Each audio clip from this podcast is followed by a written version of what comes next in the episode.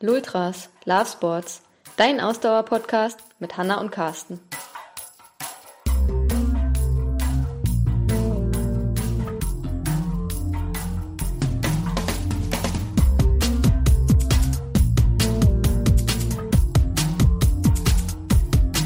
Die ITF schon noch relevant, aber was die ganze kommerzielle Dimension des Tennis angeht oder auch das organisatorische, das ganze Jahr über, ähm, ja, spielt die ITF eigentlich keine Rolle mehr.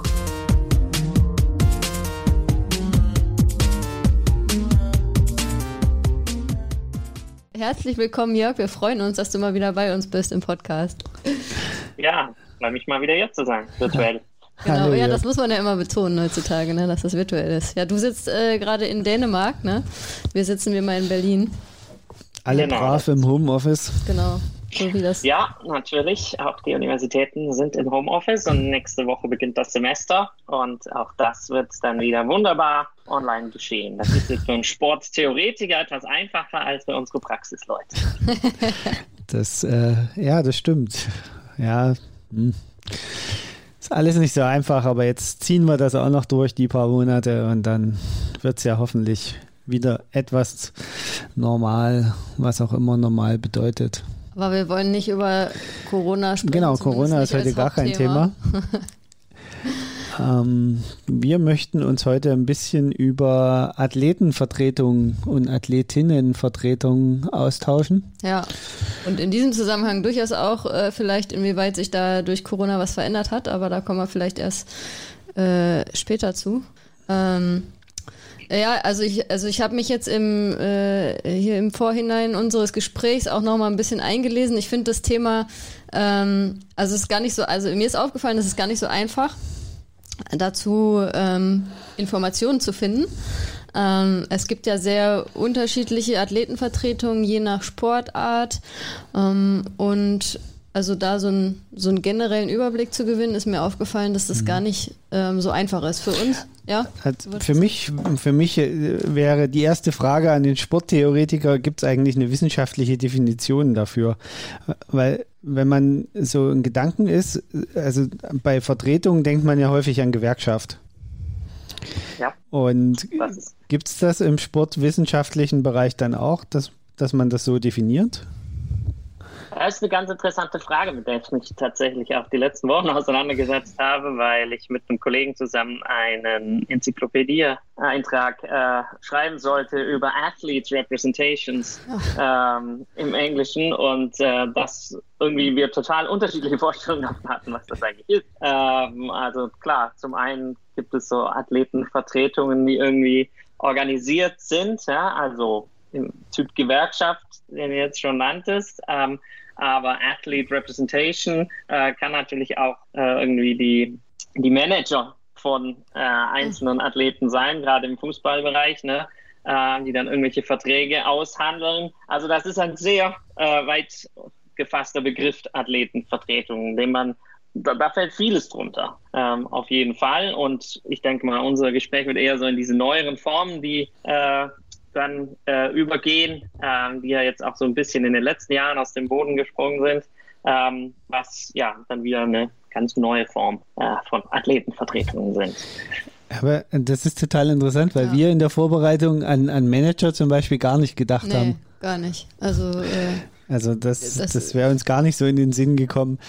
Was, was habt ihr denn noch so identifizieren können für interessante äh, Ja. Vertreter? Also wir, wir, wir sind eigentlich erstmal so international an die Geschichte rangegangen ne, und haben uns überlegt, mit welchen Sportbewegungen haben wir denn eigentlich zu tun hier. Ne? Und Mhm. dann kommst du halt so in die klassische Unterscheidung, olympische Bewegung, Amateursport. Ähm, und dann kommst du eher so dieses nordamerikanische Profisportsystem, äh, das natürlich wieder ganz anders aufgebaut ist. Und so der dritte große Bereich ist dann der Fußballbereich, also der europäische Fußballbereich. Und, und, und all dort ähm, ja, hat, haben Athletenvertretungen unterschiedliche Bedeutungen. Ähm, also du kommst zum einen im olympischen Bereich so auf diese äh, Kommissionen oder Komitees, ähm, die teilweise gewählt sind, teilweise ähm, aber nicht äh, gewählt, sondern da werden die von den Organisationen selbst bestimmt, die Mitglieder. Ähm, dann hast du tatsächlich ähm, Gewerkschaften, also das ist dann eher das nordamerikanische Modell äh, tatsächlich, ähm, wo die dann ja auch in Tarifverhandlungen stehen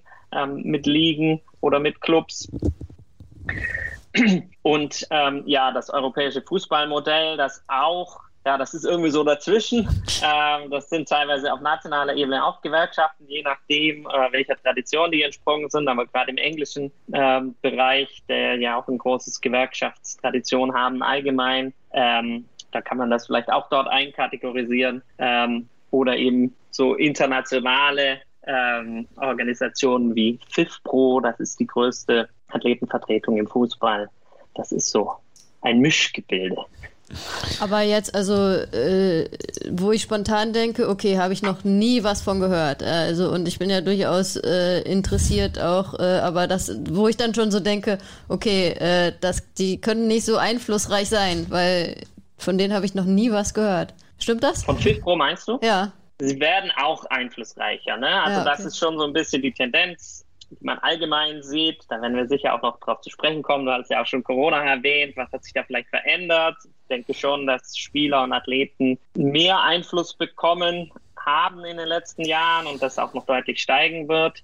FIFPro ist das gleiche äh, Prinzip letztendlich. Also die sind auch äh, Teil von äh, Verhandlungen mit der FIFA, also sind anerkannt von der FIFA, dass sie eben bestimmte Rahmenbedingungen mit festlegen können oder an Gesprächen teilnehmen können, die dann einzelne Spieler betreffen. Ähm, und ich glaube, sie vertreten 60 oder 70 äh, äh, Spiel nationale äh, Spielergewerkschaften oder Spielervertretungen, wie man es auch immer mhm. nennen will. Ja, also du hast ja jetzt schon angedeutet, dass äh, quasi der Einfluss der Athleten und Athletinnen ähm, eher größer geworden ist oder gerade sich das auch so ein bisschen entwickelt. Ähm, Hast du da, siehst du da ähm, einen Grund, also jetzt vielleicht auch, wenn man nicht nur jetzt irgendwie auf das letzte Jahr schaut und welchen Einfluss Corona hatte, sondern generell, wenn man ein bisschen weiter zurückschaut, dass man, gibt es da so eine, so eine Entwicklung, die man sieht, dass der Einfluss halt höher wird und was meinst du, was, also wenn das so ist, was sind so die Gründe dafür? Das ist, steht natürlich im sehr großen Zusammenhang mit der Entwicklung des, des Sportsystems allgemein. Ne? Also wir sehen einfach, die Kommerzialisierung natürlich, die sehr viel verändert hat und die auch immer weitergeht. Ähm, und dann gleichzeitig aber auch Missmanagement, das einfach öffentlich wurde und öffentlich diskutiert wurde, sei es jetzt im Bereich IOC vor 20 Jahren oder FIFA, äh, Leichtathletikverband in, in, den letzten Jahren, ähm, wo dann eben die Öffentlichkeit und vor allem auch die Journalisten eben schon äh, darauf hinweisen, okay, hier läuft was falsch in der Organisation des Sports und, und wie können wir das ändern. Und natürlich stehen die, die Spieler oder die Athleten ganz am anderen Ende ähm, dieses, äh, diese Pyramide. Also die ganz unten, das ist zwar der größte Teil, aber die kriegen am wenigsten ab äh, von der Kommerzialisierung. Fußball haben wir jetzt mal ein bisschen ja. außen vor bei, bei der Geschichte. Ähm, und dann kommt natürlich hinzu, dass in, äh, aufgrund der äh, ja, Verfügbarkeit von sozialen Medien ähm, und äh, sozialen Netzwerken, die ja, entstanden sind in den letzten Jahren, äh, die Vernetzung einfach viel besser funktioniert ähm, zwischen Spielern und Athleten und dadurch ein größerer Austausch stattfindet. Und dann können sie halt sich zusammenschließen und mit einer Stimme versuchen zu sprechen. Ähm, und das tun sie. Und damit bilden sie schon so langsam einen Gegenpol zu den traditionellen Sportverbänden oder Sportorganisationen. Und ja, in diesem Machtkampf äh, befinden wir uns jetzt, würde ich sagen. Du hast gerade echt einen Kampfbegriff verwendet, Machtkampf. Also siehst du das wirklich so, dass, dass ich versuche, da eine richtige Gegenöffentlichkeit aufzubauen? Oder? Ja, also es ist schwierig jetzt das Ganze global zu besprechen. Da müsste man dann schon auf einzelne Beispiele eingehen. Das können wir ja auch. Ähm, wenn wir uns zum Beispiel ja, bleiben wir bei der Leichtathletik, ne, weil das auch ja, mit mein Forschungsthema ist. Ne. Da haben wir die große Organisation, die jetzt World Athletics heißt und früher die IAF war, die ja auch äh, ja, vor großen Problemen stand in Bezug zum russischen Staatsdoping, haben wir ja auch schon drüber gesprochen. Und ähm, dort hat sich jetzt auch eine internationale Athletenvertretung gebildet, äh, die Athletes Association. Die wurde gegründet von einem amerikanischen Weit- oder Dreispringer, äh, Christian Taylor, ähm, der das Ganze ins Leben gerufen hat. Und die jetzt schon sagen, okay, wir möchten die Athleten der Leichtathletik repräsentieren. Ja, und wir möchten schon ähm, bestimmte Vorstellungen von, wie der internationale Verband mit uns umgeht, was für äh, Bedingungen gestellt werden können, ähm, wo eventuell auch die Gelder direkt zu den Athleten fließen und eben nicht äh, an den Sportverband. Ähm, und das würde ich schon ähm, ja, als zumindest ein, ein Versuch bewerten, mal diese Machtposition des traditionellen Verbandes zu testen. Mhm. Ähm, würdest du sagen, dass, dass das jetzt, also du hast ja gerade schon als, als einer der Gründe an, angeführt, dass es ähm, daran liegt, dass die Leute sich einfach heutzutage besser vernetzen können, weil die, die sozialen Medien das halt ähm, ähm, zur Verfügung stellen. Aber würdest du auch auf der anderen Seite sagen, es ist eigentlich eine logische Konsequenz dieser permanenten Kommerzialisierung des Sports, dass die Leute irgendwann sagen, also jetzt reicht's. Jetzt will ich A meinen Teil abhaben und B äh, habe ich das Gefühl, dass ich nur noch rumgeschubst werde.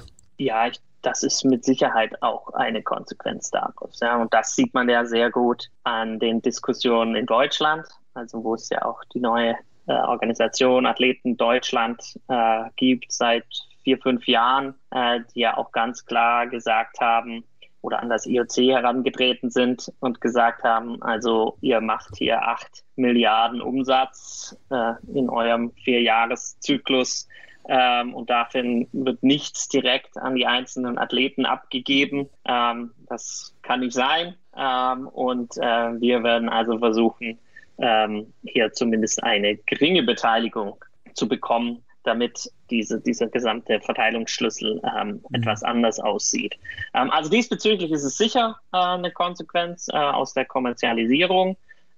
Ich denke, es hat aber schon auch aber auch das muss man mit der Kommerzialisierung natürlich in Verbindung bringen. Eine Konsequenz aus dem, dass die Athleten einfach viel mehr Wissen darüber haben, ähm, ja, was läuft, wie läuft das eigentlich falsch ähm, bei diesen Sportorganisationen mhm. ähm, und dann ja eben auch sagen, okay, so, so kann es nicht weitergehen, da, dafür lasse ich mich nicht ausnutzen. Okay. Gibt, gibt es aus deiner Sicht Tendenzen, dass die, die Verbände sich davon auch bedroht fühlen? Also, dass sie es nicht schön finden, das glaube ich sofort, aber dass sie sich regelrecht bedroht fühlen?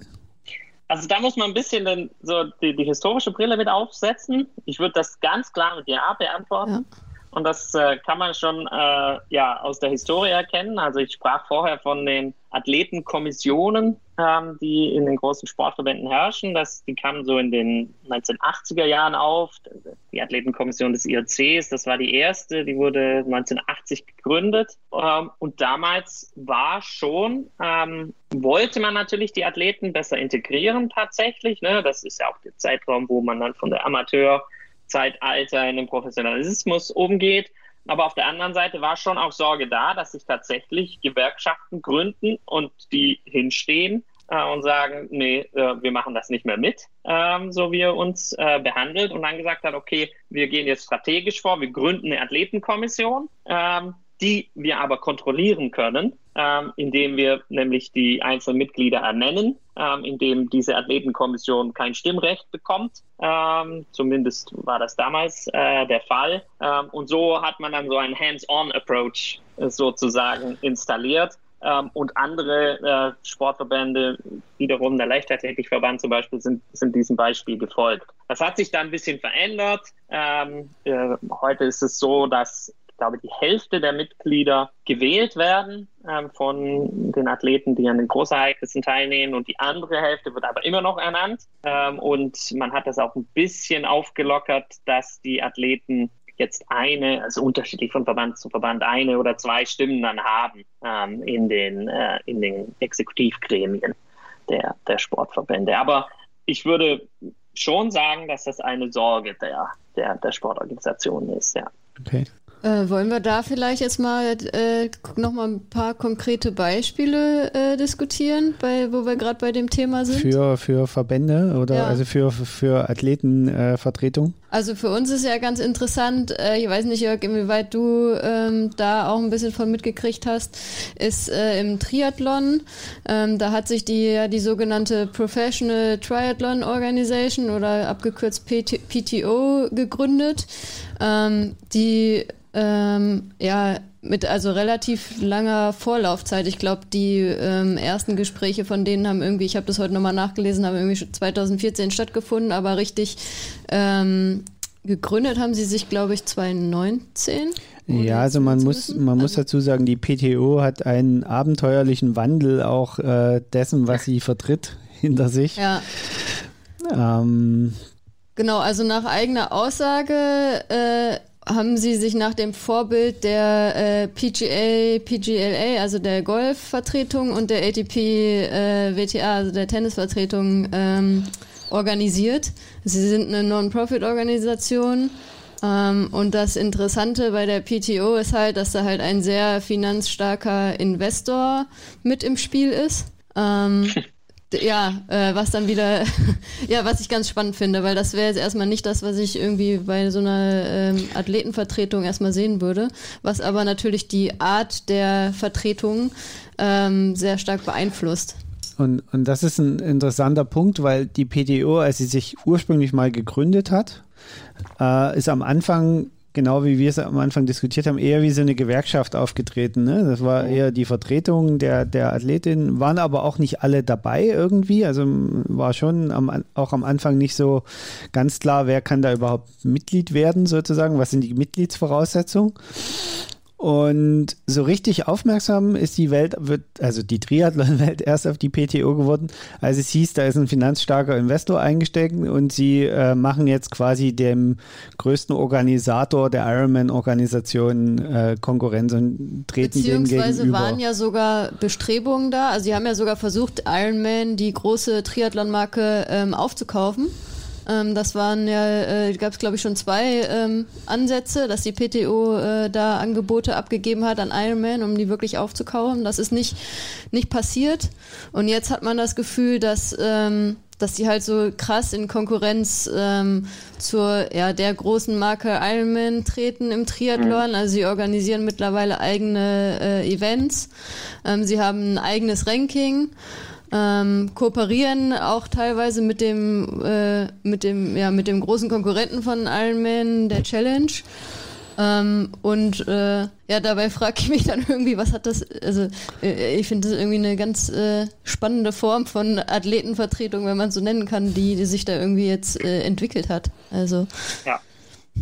Also das wäre jetzt so meine, ich, ich kenne mich im Detail nicht damit aus. Ja. Ähm, ich habe wohl davon schon gehört, natürlich. Ähm, aber da ist es, da geht es dann wirklich eben um den Begriff, ne, spricht man da von äh, Athletenorganisation. Ich habe mir das damals mal angesehen, wenn ich mich richtig erinnere. Ähm, klar sind da Athleten mit bei, ne? Und wie du sagst, es war ja auch irgendwo der Ursprung, eine Gewerkschaft zu sein, aber jetzt gibt es ja auch so zwei äh, Boards, ne? Also es gibt Athleten, aber es gibt eben auch so diese komplette ähm, ja, finanzielle Dimension davon, wie du sagst, und da sind sie eben stark, weil die Investoren ja auch irgendwo herkommen müssen.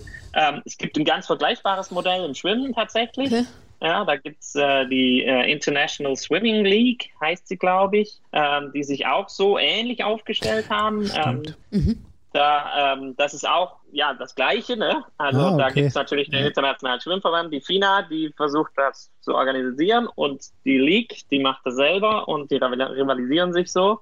Ähm, also das Modell ist sehr, sehr ähnlich, deshalb das ist, ist der Triathlon jetzt fährt da auch nicht alleine, glaube ich. Und ich denke mal, dass die auch gut miteinander vernetzt sind. Mhm. Ähm, das ist ja jetzt nicht so abwegig. Ähm, aber da immer noch von Athletenvertretungen dann zu sprechen, ist schwierig. Das tun wir jetzt bei der ATP oder bei der PGA ja eigentlich auch nicht mehr. Ne? Klar haben die so ihren Ursprung gefunden, ähm, die, die ATP und dann die WTA, weil sie gesagt haben, ähm, wir, wir wollen eben nicht mehr nur Amateurtennis spielen, sondern wir wollen Profis sein und Preisgelder gewinnen können. Ähm, ja, das, das sind so, ist erstmal so mein Input dazu. Ähm, ja, wobei, jetzt wo ich so drüber nachdenke, über diese Swimming League, die greift ja tatsächlich die, die, die FINA an, sozusagen mit eigenen Veranstaltungen und so weiter. Genau. Im, im Triathlon finde ich das nochmal ein bisschen skurriler, weil eine wirkliche Meinung der ITU dazu hat man überhaupt noch nicht gehört. Mhm. Ja, also weil aber ja äh, das generell ganz spannend ist in der Struktur äh, im Triathlon, weil eben Ironman ist ja diese Marke, das ist ja auch gar kein Verband. Normalerweise ist es ja klassischerweise im Sport so, dass irgendwie die Wettkämpfe und die Events werden halt über die Verbände geregelt und ja. im Rahmen der Verbände und das ist halt im Triathlon ja so anders, weil da halt dieser äh, dieses äh, Unternehmen Ironman ist, äh, was äh, so eine große ja. Rolle spielt. Ne? Und die äh, internationale äh, Triathlon-Union, die ist ja mehr dann, also wir sprechen jetzt von Ironman, da sind wir ja auf der Langdistanz im Triathlon und die Interna internationale Triathlon-Union ist ja eher auf den kürzeren Distanzen organisiert, wo sie auch die ganzen Wettkämpfe, das sind irgendwie so äh, zwei verschiedene Organisationen auch im Triathlon-Bereich, ne? Also das darf man nicht vergessen, da muss man, glaube ich, sehr stark differenzieren. Ja, aber das, das ist zum Beispiel jetzt der spannende Punkt, weil die PTO wird immer nur wahrgenommen als Angriffspunkt gegen die Ironman-Organisation. Gleichzeitig zieht sie aber natürlich die Sportler, die standardmäßig von der ITU abhängig sind, also sprich auf der Kurzdistanz und auf der olympischen Distanz unterwegs sind, mit bei sich rein, weil äh, ein paar davon einfach auch äh, medial sehr gut nutzbar sind sozusagen. Und das spiegelt sich dann jetzt zum Beispiel in diesem äh, äh Championship-Format, was sie dieses Jahr gemacht haben, wieder. Letztes Jahr? Ja. ja, letztes Jahr 2020, wo sie versucht haben, eben Leute von der Kurzdistanz eine Möglichkeit zu bieten und Leuten von der Langdistanz, indem sie in der Mitte versuchen, eine Strecke zu finden, die für beide gut passt. Mhm. Ähm, und, und da ein sehr spezielles Format wählen, äh, wo, wo halt beide Seiten kommen. Und da, da Tre ist, hm? ja. Treten denn die Athleten in diesem PTO-Framework ähm, für irgendeinen Club an oder für irgendein Team oder gehen die da individuell rein? Also kommt der Kommerz dann vielleicht auch wieder dahin? Also ich denke jetzt so an ein Prinzip Tour de France irgendwie, äh, Team Telekom oder was weiß ich. Also tatsächlich ist es so, dass ähm, es im Moment nur Einzel quasi Antritt ist. Also jeder tritt für sich an, auch nicht für ein Land oder so. Obwohl zum Beispiel die, die, die Norweger, die da ja ziemlich stark sind, äh, ansonsten natürlich nur als, als Norweger auftreten, weil sie von der Kurzdistanz tatsächlich kommen, aber dort treten sie tatsächlich auch teilweise mit eigenen Sponsoren auf. Sie ähm, haben aber ein spezielles Format, äh, wo, wo in Teams an. Genau, da wollte ich gerade drauf hinaus. Cup, ne? Da, da, okay. Sie wollten jetzt ein äh, Format etablieren, wo sie in Teams antreten, äh, also, wo auch Mixed-Teams, also wo nicht nach Nationen gemixt wird.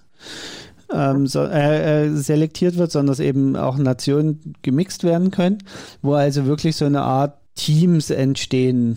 Aber ich weiß gar nicht, äh, ist das komplett gemixt oder ist das irgendwie nach, ähm, nach Kontinenten oder so? Da bin ich gar nicht sicher. Ist es nicht irgendwie mit Team Europa und Ja, ich glaube, das haben sie sich sehr vom so? Golfen abgeschaut ja, glaube, irgendwie. Das ist, so, das ist so ein bisschen äh, die Richtung. Ja, und das, also das haben sie entwickelt. Das hat jetzt nicht stattgefunden 2020 äh, Corona bedingt, aber das haben sie jetzt auch wieder geplant für 2021. Ja. ja. Mhm. Ja, ich frage auch deshalb, weil das ist natürlich das Prinzip mit eines der Prinzipien bei der International Swimming League. Ja, also die, das sind Teams, mhm. ähm, für die die einzelnen Schwimmer dann mit antreten. Ne? Und das ist dann wirklich eher auch in dieses nordamerikanische Sportsystem integriert. Ne? Da gibt es dann MVPs ähm, und Serien, wo die dann gegeneinander antreten. Also das ist dann äh, ja schon diesem Modell der NBA oder NHL dann sehr ähnlich. Mhm. Ähm, aber auch hier bei der Swimming League hast du natürlich äh, so einen uh, georgischen oder armenischen ähm, äh, da heißt jetzt meine Geografie, das liegt nicht an den Geografiekenntnissen, aber dass sie alle ähnliche Namen haben, äh, äh, Milliardär dahinter, der das Ganze natürlich versucht äh, zum Laufen zu bringen. Ja, okay.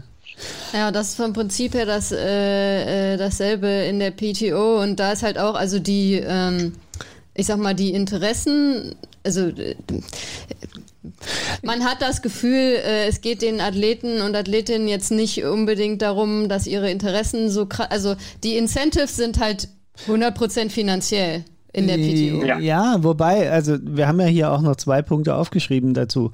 Auf der anderen Seite diskutiert dieses, gerade dieses Mitgliederboard halt schon auch ziemlich viele wirklich Athletenthemen. Also eins der Themen ist ja, dass sie einen Corona-Hilfsfonds aufgesetzt haben. Mhm. Ein zweites Thema ist das mit dem Mutterschaftsurlaub, dass sie sagen, Athletinnen, die ein Kind kriegen, kriegen so eine Art Mutterschaftsurlaub bezahlt, ja. fliegen nicht aus dem Ranking, äh, das Ranking wird eingefroren in der Zeit und so weiter und so fort. Also so, so Maßnahmen, man versucht sich dem Problem zumindest zu nähern. Das jetzt immer schon der, der Weisheit letzter Schluss ist, aber man beschäftigt sich damit. Und, und, und deswegen finde ich das so spannend, weil die, diese Organisation ist eigentlich beides tatsächlich zu gleichen Teilen. Also zum einen stellt sie sich wie ja. eine Gewerkschaft aus, verhält sich so, lässt aber nicht jeden mitmachen. Also muss man auch ganz klar sagen. Nicht jeder Profi ist automatisch Mitglied. Mhm. sondern man muss irgendwie eingeladen werden oder Mitgliedsbeiträge bezahlen. Also genau geht das aus den Unterlagen nicht hervor, wie man PTO-Mitglied werden kann. Ähm, auf der anderen Seite ist es halt ein Eventveranstalter. Ja. Also was, was auch ganz interessant war, also mal davon abgesehen, dass sie, ähm, dass sie da im Gegensatz zu Ironman es geschafft haben, Ende letzten Jahres halt eine ja von ihnen ausgeschriebene Weltmeisterschaft stattfinden zu lassen, äh, trotz Corona ähm, und ähm, äh, aber mit äh, unglaublich hohen Preisgeldern äh, für Triathlon. Also ähm, die Challenge Daytona, die im Dezember stattgefunden hat, war mit einer Million Dollar dotiert, was halt für den Triathlon äh, wahnsinnig viel ist. Ähm, und äh, wo auch der Fokus darauf lag, dass eben nicht nur die ähm, absoluten Top-Leute profitieren, die jetzt die ersten Plätze äh, belegen, sondern tatsächlich auch, wo das Preisgeld halt ähm, so verteilt wurde, dass auch die, die auf den mittleren und hinteren Plätzen äh, ins Ziel kommen, noch ein bisschen was verdienen können. So, also das finde ich halt auch ganz spannend, weil das ist ja, glaube ich, auch ähm, in vielen Sportarten ein wichtiges Thema und ich denke da ähm, an äh, Jörg, äh, die Sportart, die wir gemeinsam auch so ein bisschen teilen, ähm, ans Tennis. Ähm, das ist ja auch eine ähm, ne große Diskussion im Tennis, ähm, dass halt da, äh, das ja bisher auch immer so ist, dass die Top-Spieler ähm, sehr, sehr viel Geld verdienen. Ähm, aber dann halt der Fall nach unten äh, relativ stark ist. So und ich glaube, also das ist, das finde ich ganz spannend, dass halt da auch die PTO da versucht, ähm, da die breitere Masse äh, auch so ein bisschen mehr anzusprechen und nicht nur die Top-Athleten und Athletinnen. Und ähm, ja, also ich glaube, das ist halt auch so ein generelles Thema ne, für äh, so Athletenvertretungen. Ähm, die Frage, wie können, ähm, ja, wie können sich auch die Leute ähm, über Wasser halten, die jetzt nicht äh, die absoluten Topverdiener sind. Ne? Und das ist ja jetzt, da ist der Fußball, wie gesagt, ja eine krasse Ausnahme, ähm, wo man auch in niedrigeren Ligen ja noch gutes Geld verdienen kann. Aber in, in der Regel ist es im Sport ja so häufig so, dass nur die Topverdiener richtig äh, gut irgendwie davon leben können. Und ähm, die breite Masse an Profisportlern und Sportlerinnen ähm, schauen muss, wie sie über die Runden kommt. Was, was ich jetzt ganz interessant finde, äh, äh, gerade an dem, was du gesagt hattest, das ist die Tatsache, dass die selbst Weltmeisterschaften ausgerichtet ja. haben. Ne? Also du, du hast natürlich dann, das wäre jetzt ja in den meisten anderen Sportarten nicht möglich. Da hast du das Monopol auf dem Sitz der internationale Sportverband, also jetzt hier die internationale Triathlon Union zum Beispiel. Und äh, also wenn ich mich jetzt vorstelle, es würde jemand ähm, ein Oligarch irgendwo herkommen und sagen, ich mache jetzt Leichtathletik-Weltmeisterschaften oder Fußball-Weltmeisterschaften, um Gottes Willen. ähm, das fände ich schon äh, spannend. Also, dass es da dann unterschiedliche Versionen von Weltmeisterschaften gibt, das gibt es natürlich auch nur in einzelnen Sportarten. Ja, aber das ist halt das Interessante im Triathlon, weil ich meine auch äh, die WM auf Hawaii, ne, die Ironman WM auf Hawaii ist auch nur eine von Ironman von einer äh, von einem Unternehmen ausgerufene Weltmeisterschaft. Die ist auch nicht innerhalb eines Verbandes irgendwie als also es ist eigentlich auch eine inoffizielle Weltmeisterschaft sozusagen, ne? Mm, das ist, nee, oder? also tatsächlich erkennt die ITU mittlerweile die den Ironman an, an, aber ursprünglich, also das hat auch lange gedauert wahrscheinlich. Ja, ja aber hat also trotzdem auch noch ein eigenes Format. Also es ja. gibt ja auch noch Europameisterschaften, die sind auf einer ganz anderen Distanz, werden die absolviert. Stimmt, also es gibt es auch Weltmeisterschaften auf der Langdistanz. Ich meine, es gibt auch, auch ne? Weltmeisterschaften ne? ja, auf der Langdistanz. Aber es ist eine ganz andere Distanz wie Ironman. Also das ist das, ist das Witzige in, im, im Triathlon, dass es total undurchsichtig durchsichtig eigentlich ja. ist. Ähm, aber also das, das finde ich auch wiederum so spannend, weil natürlich hat der Triathlon den Vorteil oder Nachteil, je nachdem, wie rum man es dreht. Ich glaube, in dem Fall ist es ein Vorteil.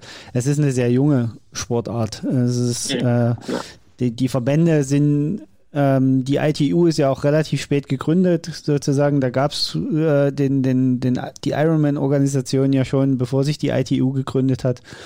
Und dadurch äh, ist der Verband eigentlich nie so stark und mächtig gewesen, mhm. wie, wie es in anderen Bereichen ist. Und ja. so ist vielleicht jetzt auch dann die Entwicklung gerade mit der PTO so ein bisschen einfacher zu verstehen. Ähm, kommen wir vielleicht mal zu einer anderen Sportart, wo das nicht so war, oder? Wo, wo Na, wo willst du denn? An, an welche Sportart denkst du denn? Na, beim Tennis war es doch zum Beispiel anders.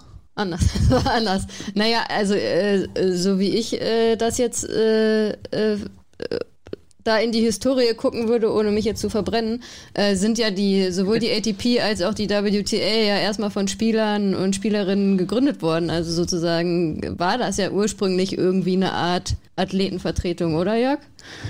Ja, kann man so sagen. Ja. Also natürlich hattest du da zuerst mal den, äh, den, den, Tennisverband, den es ja auch heute noch gibt, die ITF, genau. die das Monopol hatten, wie in den meisten traditionellen Amateursportarten die versucht haben, das Ganze zu organisieren. Und dann sind die Athleten aufgestanden und haben sich in der ATP und später dann auch in der WTA ähm, zusammengetan, um ja eine eigene, ich meine, eine eigene Serie von Events zunächst mal zu gründen, ähm, aus der dann eben auch mit einer Organisation dann entstanden ist, die das Ganze organisiert.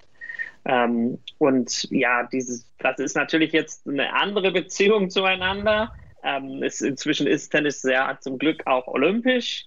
Aber bei Olympia, da ist dann immer noch der internationale Tennisverband natürlich der Ansprechpartner, der dann auch entscheidet, wer teilnehmen darf und der die Regeln macht. Ähm, insofern ist die ITF schon noch relevant, aber was die ganze kommerzielle Dimension des Tennis angeht oder auch das organisatorische, das ganze Jahr über, ähm, ja, spielt die ITF eigentlich keine Rolle mehr. Ja, aus meiner eigenen Erfahrung als Tennisspielerin kann ich sagen, dass ähm, die ITF äh, ist, also zumindest in, zu meiner Zeit, die spielt halt noch eine große Rolle im Jugendtennis. Ne? Also im Jugendtennis, äh, das ist eigentlich, da wird alles über die ITF abgewickelt. Aber sobald es in den Erwachsenen, professionellen Erwachsenenbereich reingeht, ja, wie du gesagt hast, ne, da ist, äh, spielt die kaum noch eine Rolle. Ähm, also das ist eigentlich ein gutes Beispiel, wie ursprünglich Athletenvertretungen äh, sich wirklich so aufgestellt haben und so organisiert haben, dass sie äh, dann eben selbst auch äh, zu Entscheidern geworden sind. Ne? Wobei das ja mittlerweile, also das muss man glaube ich auch dazu sagen, die ähm, Tennisvertretung äh, ATP WTA, da sprechen wir von Anfang der 70er Jahre, als die äh, sich gegründet haben. Ähm, und da, äh, ich meine, das ist jetzt ja fast 40 Jahre her und da sehen wir jetzt ja auch, da sind auch wieder ähm, 50 Jahre, mein Gott. Ich muss mal äh, äh, interessante Entwicklungen ähm, wieder. Da hast du bestimmt auch ja was von mitbekommen, dass da auch im letzten Jahr ähm, da so ein bisschen Unruhe reingekommen ist, weil da auch eine neue äh, Spieler, ja, Spielervertretung, Gewerkschaft, wie auch immer man das nennen soll, ähm, gegründet wurde von, äh, von einem der Topstars äh, als, als Anführer, sage ich mal, Novak Djokovic der ja quasi außerhalb der doch existierenden ähm, Spielervertretung, die es ja in der ATP ähm, gibt, dann seine eigene ähm, ja, Spielervertretung ausgerufen hat. Ähm, genau, wie, ja, wie ist also deine, deine Sicht darauf? Jetzt ganz grundsätzlich auf die neue Spielergewerkschaft? Ja, ja. ja das, das finde ich ein ganz schwieriges Thema tatsächlich, ähm, weil ich glaube, dass es in ich kenne mich wirklich mit den Insider-Informationen nicht aus, aber äh, das ist, glaube ich, nur, das sind Eitelkeiten, um die es da geht. Ja. Ähm, zumindest das, was man den einzelnen Berichten entnehmen kann, ähm, dann geht es in erster Linie darum. Ne? Also die Tenniswelt ist letztendlich eine kleine auf diesem absoluten Top-Niveau. Ähm, und ja, wir kennen ja die einzelnen Spieler, die das dominieren und man kennt sich ja so ein bisschen aus, wer kommt mit wem gut aus ähm, und wer ist so auf einer Wellenlänge auch, was die Verhandlungen angeht, etc. Deshalb, also das würde ich eher dahingehend einkategorisieren tatsächlich. Ähm, und klar, die Gefahr ist irgendwo immer da, dass sich das auch ähm, aufsplittet. Ähm, aber das kann ich mir jetzt im Bereich Tennis nicht vorstellen, dass es da nochmal eine Tour irgendwie geben soll, ähm, sondern da geht es tatsächlich nur darum, irgendwie den eigenen Standpunkt rüberzubringen und zu sagen, okay, hier bin ich der Anführer einer bestimmten Gruppe ähm, und ihr da drüben äh, macht, was ihr wollt. Ähm, das, das würde ich eher so sehen. Ja, also äh, das ist auch so den Eindruck, den ich gewonnen habe. Das geht eher so um die Machtverhältnisse dann unter den Spielern auch wiederum irgendwie im Tenniszirkus. Und da stehen ja auch, genau. da stehen ja auch große Player irgendwie so äh, auf entgegengesetzten Seiten. Ne? Also äh, ich meine, beim Tennis spricht man ja immer von den äh, äh, Big Three, äh, Djokovic, Nadal und Federer, die alle noch aktiv sind. Ähm, und äh, Federer und Nadal, die ähm, haben ja beide irgendwie auch klar dann relativ deutlich Position bezogen, dass sie innerhalb, äh, weiterhin innerhalb des Verbandes äh, da irgendwie die Zukunft sehen und in der existierenden ähm, Spielervertretung und nicht jetzt, äh, dass sie keine Notwendigkeit sehen, da irgendwie was Neues mhm. zu gründen. Ne? Äh, ja, was ich, genau. also was ich ganz spannend finde im Tennis, ähm, ist tatsächlich, was ich vorhin schon mal angedeutet hatte, ähm, dieser Bereich, den man auch so als, ähm, als Zuschauer ähm, gar nicht so auf dem Schirm hat. So die, und im Tennis ist das ja auch krass irgendwie abgestuft. Man hat halt die ähm, ATP-Turniere ähm, und dann hat man halt die kleineren Turniere, die auch von der ITF organisiert sind. Also dahingehend stimmt äh, meine Aussage von vorhin auch nicht, dass das irgendwie nur im Jugendbereich stattfindet. Ähm, aber so für die Spieler, die halt nicht irgendwie äh, Top 50, sag ich mal, in der Welt sind oder Top 100, sondern die vielleicht irgendwie Top 200, 300, 400 sind, ähm, da ähm, habe ich das Gefühl, aber da bin ich natürlich auch so ein bisschen Insider, äh, dass da extrem viel Bewegung gerade drin ist, dass halt die äh, Sportler und Sportlerinnen ähm, da sehr aktiv äh, sind, da zu versuchen, äh, wirklich auch mehr ähm, Stimme zu haben und ähm, da auch ihre Interessen halt mehr zu vertreten, weil Tennis halt wirklich so ähm, so ein enormer, wie, wie ich vorhin schon gesagt habe, da so ein enormer Fall ist von den Top-Athleten zu den Athleten, die halt ähm, die halt nicht jetzt, äh, wie gesagt mal, ich sag mal so Top 50 äh, sind, ne? Und wenn man da dann den Vergleich wieder zu ähm, zu dem Extrembeispiel Fußball nimmt, ähm, da kann man sich ausrechnen, wie viele äh, Sportler irgendwie weltweit da äh, Topverdiener und Gutverdiener sind und dann, ähm, wenn man das dann natürlich vergleicht, dann ist es äh, ein krasser Unterschied. So, ähm, bist du da irgendwie drin in dem Thema ähm, bei dem, was da so passiert? Also es gibt, wenn, so, wenn du darüber sprichst, ist es, finde ich, auch immer ganz schwer, mhm. das Ganze zu verallgemeinern. Ja. Weil du hast da natürlich ganz unterschiedliche Voraussetzungen in den verschiedenen Sportarten. Im Tennis hast du diese riesengroße Lücke. Ne? Du hast wirklich absolute Topverdiener und dann hast du ein paar dazwischen und der Rest tut sich wirklich schwer. Und dann hast du aber auch Sportarten, wo eigentlich fast niemand irgendwas verdient. Ähm, das äh, gibt es ja auch. Äh, viele olympische Sportarten, wo sich viele Athleten oder ja, vielleicht bis auf ganz wenige Ausnahmen ähm, Athleten finanziell wirklich äh, schwer tun. Und dann hast du so, äh, das sind vor allem die Ballsportarten, wo du irgendwie ein bisschen das Ganze breiter gestreut hast. Das ist auch noch deine Top-Verdiener, aber da kann man auch bis, ich meine, die erste, zweite, dritte Liga unter Umständen noch ganz gut leben mit dem, was man verdient. Abhängig so ein bisschen von welcher Nation wir sprechen. Aber ich glaube, dass diese Punkte, die du angesprochen hast, dass sich da so auf diesem unteren Level des Tennis oder vielleicht auf einem etwas höheren Level ähm, im Bereich Badminton zum Beispiel, ähm, da schon was tut, dass die Athleten da schon sehen, okay, äh, nein, so können wir nicht weitermachen und es muss was passieren, dass wir bessere finanzielle Unterstützung bekommen oder dass die Gelder besser aufgeteilt werden. Und gerade deshalb denke ich, dass solche Initiativen wie Athleten Deutschland auch auf Dauer sehr erfolgreich sein können, weil diese kleineren Bewegungen, die brauchen irgendwie eine, ja, höhere Instanz auch oder eine, eine Organisation, die das Ganze unterstützt auf nationaler Ebene ähm, und so ein bisschen auch ein Sprachrohr äh, darstellt für diese Athletinnen und Athleten. Und ähm, deshalb, wie ich ganz am Anfang sagte, glaube ich schon, dass sich auf Dauer da so ein bisschen die, die Machtverhältnisse ändern können. Äh, um, um bei dem Thema jetzt gerade zu bleiben, ähm, um das vielleicht wieder in die Richtung Athleten Deutschland zu schieben, ähm, das ist ja auch ganz interessant, dass Athleten Deutschland ja auch äh, finanzielle Unterstützung von der Bundesregierung mhm. bekommt, ja, vom Staat. Ähm, und das ist schon ein für mich großes Indiz dafür, dass eben diese traditionelle Sportstruktur, die in erster Linie aus Sportverbänden und Sportorganisationen besteht, sich so ein bisschen verändert. Also der DOSB, der ja eigentlich die, äh, die, die größte oder Organisation in, in Deutschland ist, was, was den Sport betrifft, hat ja eigentlich schon diesen Alleinvertretungsanspruch und sagt, okay, wir sind die Vertretung des Sports und die Gelder, die, die, die nationalen Gelder vom Staat, die fließen ja in erster Linie zum DOSB. Aber jetzt fließen eben auch Gelder an Athleten Deutschland, die dadurch ja dieses, dieses Feld besetzen können. Und ich glaube schon, dass dadurch auch für sich selbst so ähm, ja, ein Feld kreieren, in dem sie zumindest ein Mitspracherecht für sich beanspruchen ähm, oder vielleicht auch ein Vetorecht ähm, auf Dauer, wo sie sagen können, nee, diese Entscheidungen des DOSBs, äh, die, die gehen wir nicht mit, zum Beispiel. Was würdest du sagen, sind die Gründe für den Staat, da äh, zu investieren sozusagen? Hofft er auf so eine Art Selbstkontrolle im Sport oder?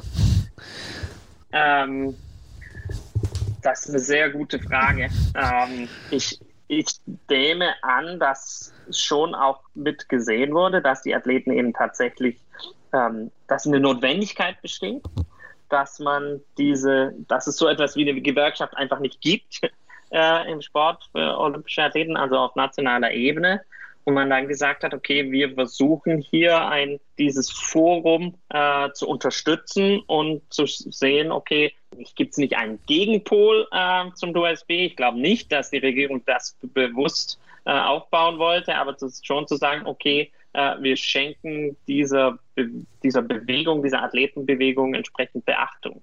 Ähm, und aber auf Dauer glaube ich schon, dass sie hoffen, dass sich das dann natürlich eher in mal auf einer Verhandlungsbasis oder auf einer Kooperationsbasis ähm, irgendwo trifft, nicht als tatsächlichen Konflikt. Okay. Ja, also um da vielleicht mal den Bogen zu schlagen ähm, zu Corona wieder. Ähm, da, also, ähm, also für mich gefühlt sind äh, ist Athleten Deutschland auch jetzt gerade halt 2020 dann so richtig krass zur Erscheinung auch gekommen, ne? weil ja auch der, ähm, ich weiß gar nicht, ist er der Vorsitzende oder welche Sie haben Position jetzt halt der, Zeit der, äh, der Ma äh, Max Hartung heißt er, glaube ich, ne? Der, ja, ähm, also der da sehr offensiv ja vor Olympia aufgetreten ist und als einer der ersten Sportler, ähm, bevor die Olympischen Spiele ähm, verschoben wurden, äh, sich hingestellt hat und gesagt hat, ich werde auf keinen Fall äh, nach Tokio fahren. Äh, und der dann ja auch medial ähm, da äh, sehr stark in Erscheinung getreten ist als Vertreter von Athleten Deutschland. Ne? Ähm, also ich glaube, da hat Corona äh, dahingehend auch ähm, der äh, Organisation nochmal richtig, einen richtigen Push gegeben. Aber ich, ich glaube tatsächlich, dass, äh, also es war quasi so, so flapsig von mir gesagt, also du hast natürlich recht, dass ja. der damals äh, ja noch zu sehr Anfangszeiten nach vorne getreten ist, aber natürlich die vielen Absagen hat die Sportler dazu gebracht, sich auch über ein paar andere Dinge Gedanken zu machen. Na klar, also auch zwangsläufig für viele, weil eben auch ne, da zwangsläufig sich viele Sportler und Sportlerinnen Gedanken machen mussten, okay, wie kommen wir jetzt über die Runden? Es finden irgendwie keine Wettkämpfe statt, wir bekommen keine Preisgelder. Äh, okay, ne, jetzt müssen wir eigentlich auch mal uns mehr Gedanken darüber machen, wie wir als äh, Athleten und Athletinnen dastehen. Ja, also ich weiß nicht, wie du das siehst, Jörg, aber ich denke schon, dass das die ganze Sache ganz schön befeuert hat.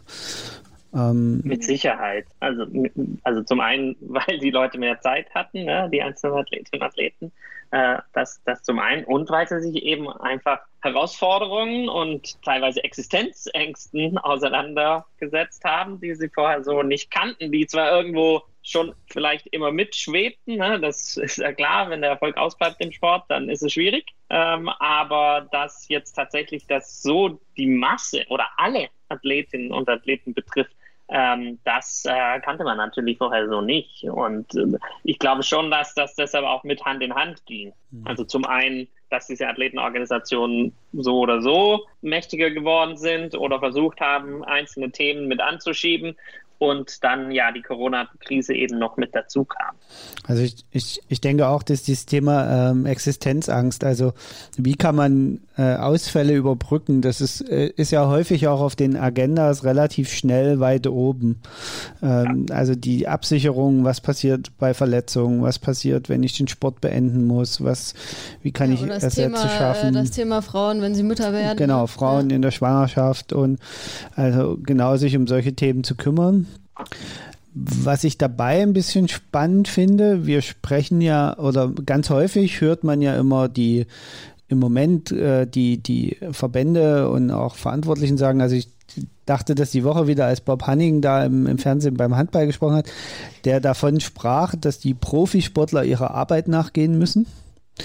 Äh, deswegen eine Weltmeisterschaft in Ägypten für sinnvoll hält. Im Gegenzug dachte ich so, ja, aber das Arbeitsrecht eines Profi-Handballers ist irgendwie so ein bisschen arg vom Staat ausgeblendet. Also arbeitsrechtlich wird sich doch um solche Leute eigentlich so gar nicht gekümmert. Warum eigentlich, wenn wir sie als äh, Arbeiter betrachten? Ja, stimme ich, stimme, stimme, ich, stimme ich so vollkommen zu. Ne? Also da ist von, von staatlicher Seite wird da, wird da kaum was gemacht. Ne? Aber, aber die Argumentation des Sportes ist natürlich schon solche. Das war ja auch die große Diskussion bei der, äh, beim Restart der Bundesliga. Ne? Also hier die, die, die, die Fußballer, äh, die müssen ihre, ihren Job machen, die müssen ihrer Arbeit nachgehen können. Äh, und oh, das ist mit einer der Gründe. Ähm, und, und, und deshalb ähm, muss die Bundesliga jetzt im Mai 2020 wieder starten. Ja. Also das, das ist, äh, ja, das ist mir erst in den letzten Tagen so bewusst geworden, dass da auch völlig verschiedene Welten offenbar, offenbar äh, ja. gerade da sind.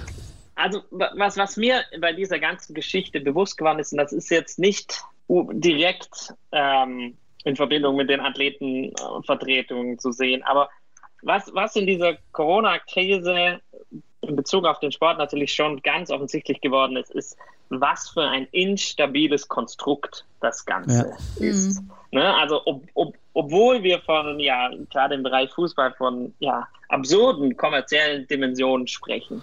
Ähm, es geht nicht ähm, ohne den Staat. Ja. ähm, und also klar, die können äh, da ein Bestreben haben, die, die Bundesliga wieder zu starten oder sie können das Bestreben haben, die Handball-Weltmeisterschaft äh, durchzuführen. Aber wenn der Staat nicht die Rahmenbedingungen äh, stellt äh, und das okay gibt, dann äh, passiert nichts. Und wenn man den Aussagen Glauben schenken darf, und das tue ich äh, von, von Verbandsvertretern oder auch einzelner Vereine, ähm, wenn der Sport länger als sechs Monate stillsteht, dann ja, sind sie bankrott, ähm, dann, dann geht es nicht weiter. Ähm, dann muss man schon sagen, okay, äh, da, besonders stabil ist dieses System nicht, äh, das da aufgebaut mhm. wurde. Ähm, und, und klar, die Athletenvertretungen spielen da natürlich auch ein bisschen mit rein ähm, und, und nehmen das auch mit als Grund zu sagen, okay, hier müssen sich wirklich strukturell etwas ändern an dem, wie der Sport organisiert ist. Und das spielt ihnen natürlich jetzt in der derzeitigen Diskussion ähm, schon auch sehr in die Karten. Ist das einer der Gründe, warum man das vermehrt gerade wahrnimmt? Dass eben diese Athletenvertreter das jetzt auch wirklich mal nach außen kehren, die Themen? Weil Sportverbandswesen und, und Sportstrukturen sind ja in der Regel verbor verborgene Konstrukte für die Öffentlichkeit. Aber im letzten Jahr haben wir ja schon auch relativ viel über solche Themen diskutiert. Und auch zum Beispiel eben Aussagen vom Herrn Bach blieben nicht unkommentiert. Und der sich dahingestellt hat, gesagt, wir machen auf jeden Fall Tokio 2020. Äh, da haben ja äh, sehr viele auch Athletinnen und Athleten sich getraut, sich hinzustellen und zu sagen, sag mal, hat er einen Vogel oder was? Wovon spricht der eigentlich gerade? Ja. Also, ja, und die, also zum einen wird sich diese Geschichte wiederholen ja. in den nächsten Wochen. Den Gedanken hatte ich auch gerne. äh, wenn man das gestern wieder gesehen hat, ähm, das war ja im Prinzip die gleiche Aussage. Ähm, ja. Also wir machen das auf jeden Fall. Jetzt gucken wir mal, wie die nächsten Wochen äh, sich da entwickeln diesbezüglich. Ähm, ja, ich, ich glaube, dass das alles zusammenhängt. Ne? Also wir, wir, sind einfach in der Phase, wo wir sagen, okay, wir lassen uns nicht mehr alles gefallen. Ähm, wir, wir, wir haben Rechte ähm, und wir haben jetzt auch Foren, geschafft, Foren geschaffen, wie wir versuchen, diese Rechte auch wirklich an den richtigen Stellen, an die richtigen Stellen zu bringen. Das ist das eine. Und das andere ist natürlich, wenn der Sport größtenteils still steht oder stillstand, ähm, wie es dann der Fall war, gerade in diesem ersten größeren Lockdown, ähm, dann ist natürlich die Zeit auch da, sich mit solchen äh, weitergehenden ähm, Gedankenspielen zu beschäftigen. Und ich glaube schon, dass das, dass das auch wichtig ist. Ja, wir haben jetzt. Äh, und es kommt ja, ja, noch dazu, also das ist ja so der, der eine Punkt, über einen Punkt haben wir noch gar nicht gesprochen und das ist ähm, ja auch die, die, die andere gesellschaftspolitische ähm, äh, Perspektive, dass es ja auch, ähm, wie soll ich das jetzt am besten in Worte fassen, also sagen wir mal Black Lives Matter zum Beispiel, ja, also dass ja. es eben äh, ja auch Initiativen gibt, ähm, die in der breiteren Öffentlichkeit diskutiert werden, die auch wieder in den Sport ähm, hineingetragen werden, wo Athleten auch einzeln wieder aufstehen und ihre Meinung sagen. Ähm, und ich glaube, dass das auch noch ein wichtiger Faktor ist, warum wir äh, die Athleten und Athletenvertretungen äh, stärker wahrnehmen zurzeit. Ein spannender Punkt, ja. Ist ja auch, ähm, äh, auch im, äh, in der olympischen Bewegung ein Punkt, der gerade ja auch äh, auf den, ich denke mal, auch durch den äußerlichen Druck ja durchaus diskutiert wird. Und ich glaube, das IOC hat ja sogar da auch über ihre Athletenvertretung da eine äh, Umfrage an die Profisportler ausgegeben. Da gibt es ja diesen ähm, Artikel, sind das Artikel, weiß ich nicht, Artikel 50 oder so äh, äh, in der äh, Olympischen Charta, äh, irgendwie sowas, äh, wo ja festgeschrieben ist, dass keine politischen, religiösen und sonst was äh, Äußerungen im, in den olympischen Sport gehören. Ähm, das wird ja durchaus diskutiert, gerade auch, inwieweit das noch ähm, so wie es ähm, so wie dieser Artikel damals irgendwie festgelegt wurde, inwieweit das äh, noch den modernen Bewegungen standhalten kann oder inwieweit man da auch was verändern sollte. Ne? Ja, ja. Ja, also das ist die, die Rule 50, Rule 50 ähm, wo es darum geht, ähm, ja, dürfen Athleten äh, protestieren ähm, oder dürfen Athleten eine politische Meinung haben ähm, und diese während der Spiele äh, äußern. Äh, da gab es ja schon, das ist jetzt äh, zwei Jahre oder ein Jahr her, ähm, da zu, zu eine neue Regelung. Also da 2018, 2019 gab es ja einzelne Athleten, die sich äh, auf dem Podium niedergekniet haben. Ähm, also in dieser ganzen Zusammenhang mit Colin Kaepernick äh, und äh, Racial Discrimination. Ähm, dann hat das IOC gesagt, okay, ähm, äh, das, das wird es weiter nicht geben. Also es darf keine Athletenproteste auf dem Podium geben, ähm, nicht, in der, nicht bei den Wettbewerben etc. Aber ähm, bei Medienauftritten oder auf den sozialen Medien, da können Sportlerinnen und Sportler ihre Meinung äußern.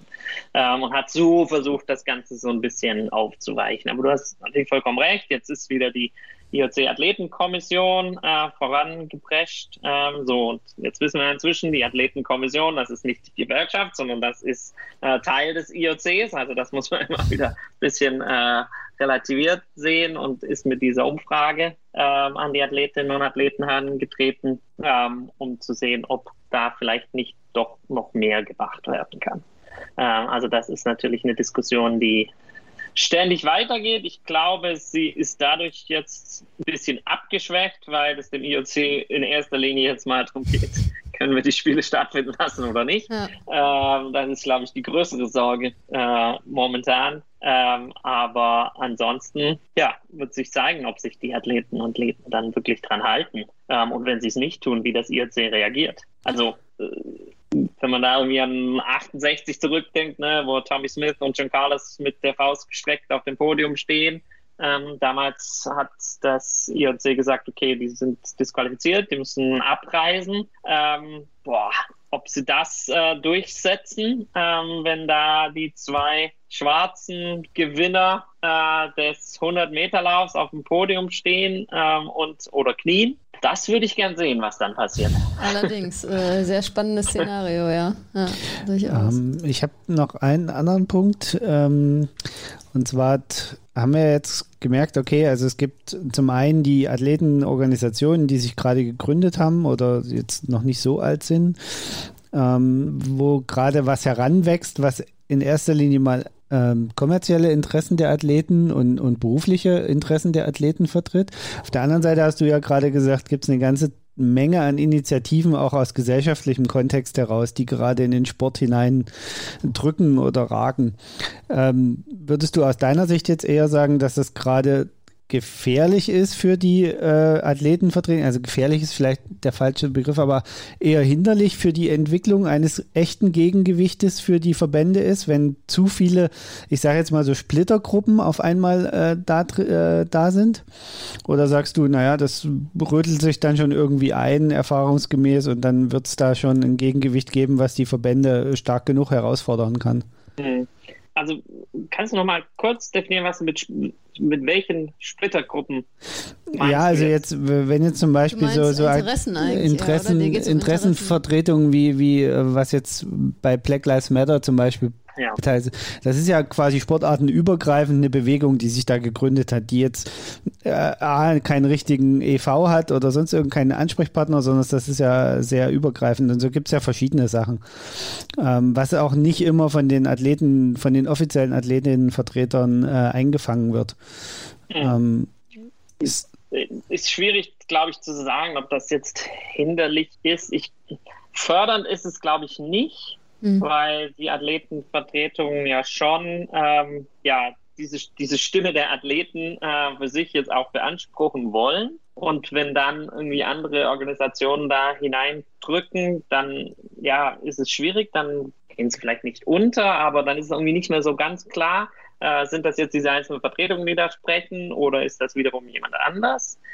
Ähm, und dann kommt es natürlich auch immer so ein bisschen drauf an, wie das dann vom vom Sport mit aufgenommen wird. Ja, also wenn wir jetzt bei Black Lives Matter bleiben zum Beispiel, äh, wenn ich da an die, an die, an die Premier League denke äh, in England, ne, da, da knien jetzt alle nieder vor jedem Spiel, ähm, um Black Lives Matter zu protestieren. Also da haben sie das ja wirklich richtig institutionalisiert letztendlich.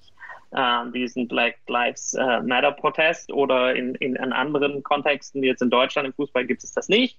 Ähm, da ist es wiederum eher andersrum. Ne? Also wenn du da protestierst, dann wirst du unter Umständen noch bestraft. Ähm, also, äh, aber ich glaube, dass sich das jetzt nicht ganz im Gegensatz zu den Athletenvertretungen an sich steht. Okay. Ja, also was ja, ähm, wo ich gerade noch drüber nachgedacht habe, ähm, warum sich das jetzt alles so entwickelt hat. Und ich hatte ganz am Anfang auch so äh, den Gedanken, dass ähm, dass, dass die, die Idee vom ähm, sogenannten mündigen Athleten, ähm, das ist irgendwie so für mich gefühlt erst was, was auch so sich entwickelt hat in den letzten Jahren, wo ich früher sagen würde, äh, ist das irgendwie früher schon so ein Thema gewesen oder waren die Sportler und Sportlerinnen da einfach nur in Anführungsstrichen äh, Sportler und Sportlerinnen, die da ihren, ihren Sport gemacht haben und das war's.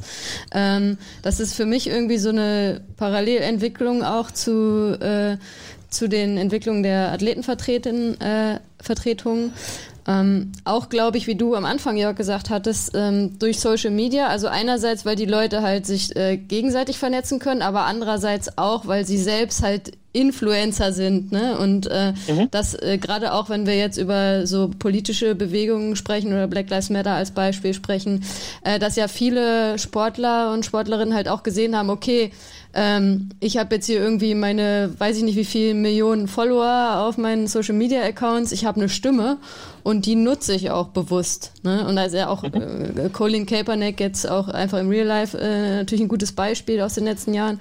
Ähm, wodurch, glaube ich, auch diese ganze Bewegung, dass halt äh, die Sportler und Sportlerinnen merken, okay, wir haben eine Stimme, wir können auch mehr gemeinsam auftreten, dass das auch eine große Rolle spielt. Auf jeden Fall. Und, und, und auch was so einzelne äh, Themen angeht. Ne? Also vorhin äh, sprachst du so ein bisschen äh, ja, Schwangerschaft oder Mutterschutz äh, bei Sportlerinnen an. Ne? Also so einzelne Sportlerinnen wie Alison Felix oder Serena Williams, die ja wirklich Millionen von Followern haben, äh, sind da ja auch über diesen über diese Kanäle dann so in die Öffentlichkeit rangemacht und haben das platziert auf diese Art und Weise äh, bei den Sportverbänden oder teilweise auch auf staatlicher Ebene, ähm, um da was zu erreichen. Und ähm, da kann man das natürlich dann nur begrüßen, wenn dann auch äh, ja, entsprechende Maßnahmen dann als Konsequenz getroffen werden davon. Ja. Hm. Also auf jeden Fall glaube ich, was, äh, was rauskommt aus unserem Gespräch, ist, dass äh, viel in Bewegung ist. Und es, äh, glaube ich, auch total spannend ist zu sehen, irgendwie, in welche Richtung das geht. Also ein, vielleicht eine Frage habe ich noch, Jörg. Ich weiß, äh, die Zeit läuft uns ein bisschen davon. Ähm, wir haben ja jetzt viel auch die deutsche Brille aufgehabt. Wir haben über die Athleten Deutschland gesprochen. Ähm, Gibt es ähnliche Entwicklungen in anderen Ländern und ähm, vernetzen sich ähm, die verschiedenen Organisationen? Also wenn wir jetzt von den Athleten Deutschland zum Beispiel sprechen, vernetzen die sich auch mit anderen Athletenvertretungen aus anderen Ländern, sodass das dann auch wieder so international und auch international Sport allgemein und nicht nur in spezifischen Sportarten mehr und mehr ähm, eine Rolle spielt und die Sportler dadurch auch wieder mehr und mehr Macht gewinnen? Mhm. Das ist eine super Frage, ähm, mit der ich mich auch schon öfter auseinandergesetzt habe. Also warum sehen wir das jetzt gerade in Deutschland, ähm, diese Athleten Deutschland? Und die, die sprechen ja direkt das IOC an. Ne? Also das, und das ist ja wirklich dann eine nationale Athletenvertretung, die mit der internationalen Organisation spricht. Und das hat natürlich schon mit der Historie zu tun, ähm, die ich vorher so ein bisschen ansprach. Ne? Also, dass du halt in Deutschland gibt es traditionell keine Gewerkschaft äh, für Sportlerinnen und Sportler. Ähm, und da, da, deshalb ist das hier entsprungen. Das gibt es in anderen Ländern äh, durchaus, die dann aber mit ihren jeweiligen nationalen äh, Verbänden sprechen. Ähm, ja, die sind vernetzt, ähm, teilweise. Ähm, was wir aber auch sehen, ist natürlich wiederum ähm, nicht vielleicht rivalisierende, aber verschiedene internationale Athletenvertretungen. Ne? Also es gibt die äh, World Players Association, ähm, es gibt eine relativ neue ähm, Athletenvertretung, die nennt sich Global Athlete, ähm, die sitzen in Kanada, ähm, die beide so für sich in Anspruch nehmen, die Athleten international zu vertreten. Und dann kannst du da auch wieder Mitglied werden, ohne dass du jetzt ähm, welche Mitgliedsbeiträge zu zahlen hast. Aber das ist ja dann halt schon wieder fast dann wieder so ein Gewerkschaftssystem. Ne? Also bist du da Mitglied oder bist du da Mitglied ähm, und, und, und, und sprechen dann füreinander. Also wie du sagst, da tut sich sehr viel momentan. Ähm, es ich könnte mir auch vorstellen, dass sich das später irgendwie durch Themenfelder abgrenzt. Also, dass du Athletenvertretungen hast, die sich eher so um die kommerziellen Seiten ähm, kümmern und dann hast du irgendwie Athletenvertretungen, da geht es mehr so um diese politische Protestebene ähm, und dann vielleicht noch einen, da geht es mehr so um die vertraglichen Geschichten. Ähm, das ist vielleicht ein Zukunftsszenario, das irgendwo denkbar ist. Ähm, aber ja, äh, das ist wirklich alles noch sehr in den Kinderschuhen, muss man sagen. Und ähm, ein spannendes Thema, das sich sicherlich die nächsten 10, 20 Jahre ähm, noch schön weiterverfolgen lässt. Hervorragend. Das heißt, wir haben noch ganz viel Stoff für neue ja, Folgen. Ja, das sowieso. Also auch hier, worüber wir alles gesprochen haben heute, da könnte man ja noch über viele Sachen im Detail sprechen oder viele ja, Sachen, zu denen wir gar nicht gekommen sind. Ne? Also es ist, also ja, wie du sagst, es ist spannend. Ähm, und es wird interessant sein, wie sich das alles weiterentwickelt, auf jeden Fall. Ja, dann hoffen wir mal, dass wir unseren Hörerinnen und Hörern einen kleinen Abriss geben konnten, was sich da so entwickelt, dass es auch noch eine Welt außerhalb des höher, schneller, weiters immer nur gibt äh, und dass da ganz schön viel in Bewegung ist. Ähm, wir würde ich sagen, sind durch für heute, oder? Ja. Dann bedanken wir uns ganz, ganz herzlich ja, bei dir, Jörg, Dank, Jörg, dass du dir die Zeit wieder für uns genommen hast. Und ja, freuen Sehr uns gern. schon auf die nächsten Gespräche. Ja, vielleicht schaffen wir es noch äh, äh, zeitnah über das Thema Olympia zu sprechen, bevor da irgendwas äh, Großes entschieden wird. Das wäre noch ganz spannend.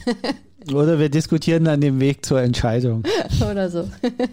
ja, genau. Ähm, ja, es wird echt spannend. Ich wage mich da auch äh, zu keiner Prognose ähm, irgendwie durchzubringen, aber auch das ist natürlich ein, ja, das sportpolitische Thema schlechthin natürlich jetzt. Denn, ja. Und das hat Konsequenzen äh, für, die, für die einzelnen Stakeholder, über die wir auch gesprochen haben. Ne? Also wenn das Geld nicht fließt ähm, von Tokio, dann äh, fließt das Geld nicht an die internationalen Sportverbände, nicht an die nationalen Sportverbände und ganz unten sitzen wieder die Athletinnen und Athleten äh, und die kriegen auch nichts ab. Also, ja. Ja, ich sehe schon, wir müssen gleich offline unseren nächsten Termin vereinbaren, Jörg. also vielen, vielen Dank äh, dir, dass du wieder bei uns warst und äh, uns äh, wieder so viele spannende Informationen äh, geliefert hast. Jups, Ein Vergnügen wie immer. ciao. Okay, ciao, ciao. Ciao.